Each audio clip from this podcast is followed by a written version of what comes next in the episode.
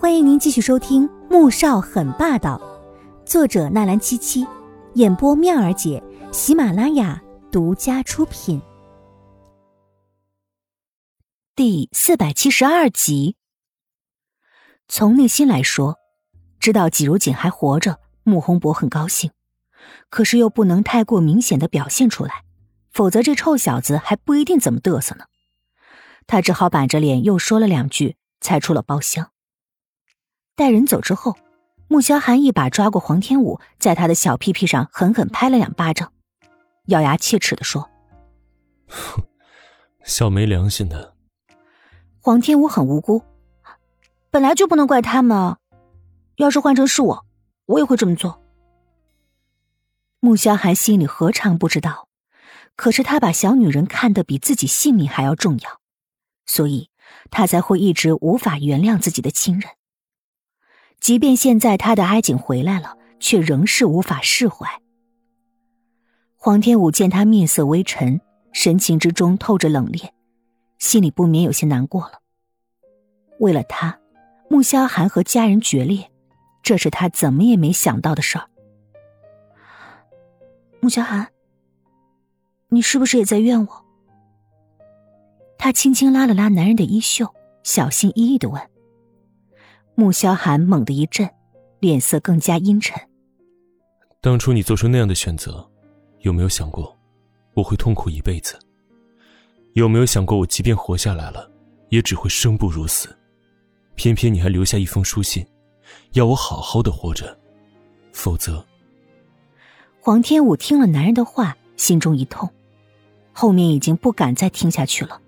他伸手捂住他的嘴：“别说了。”我知道是我太自私，可是那个时候，我想着有哥哥在，多少还有几分活下来的希望。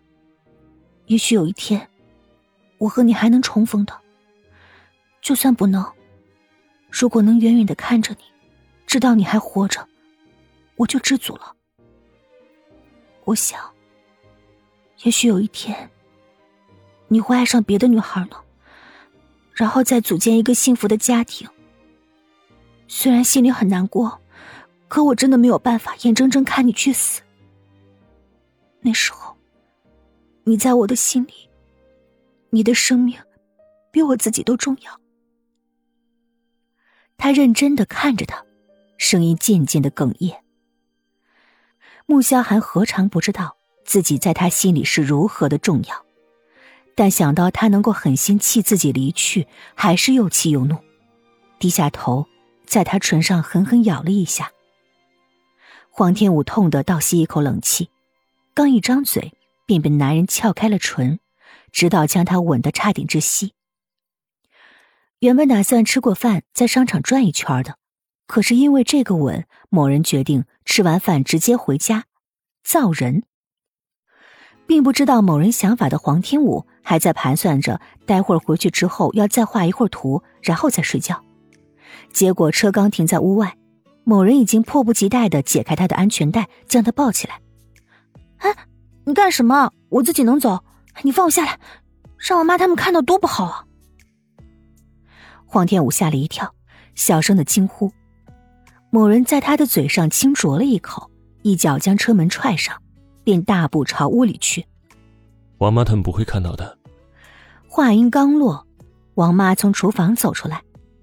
看到这种情形，他连忙捂着眼：“啊，是我什么都没看到，你们继续。”黄天武羞愤欲死：“穆小寒，你就是个混蛋！你，哼，待会儿还有更混蛋的。”男人笑得不怀好意，直到上了二楼，直接将某人扔到了床上，扑了上去。